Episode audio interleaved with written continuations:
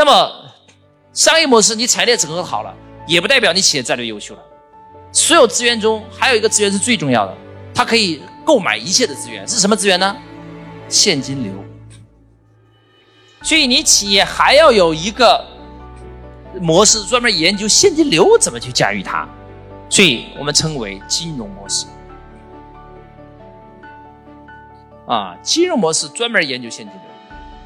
那么，如果你企业解决了现金的融通问题，你可以整合海量的社会资金，那么你可以用最顶级的人才、最好的原材料，你企业就插上了腾飞的翅膀，所以它可以让企业做大做强。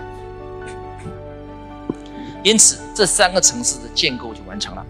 关注我，学习更多内容。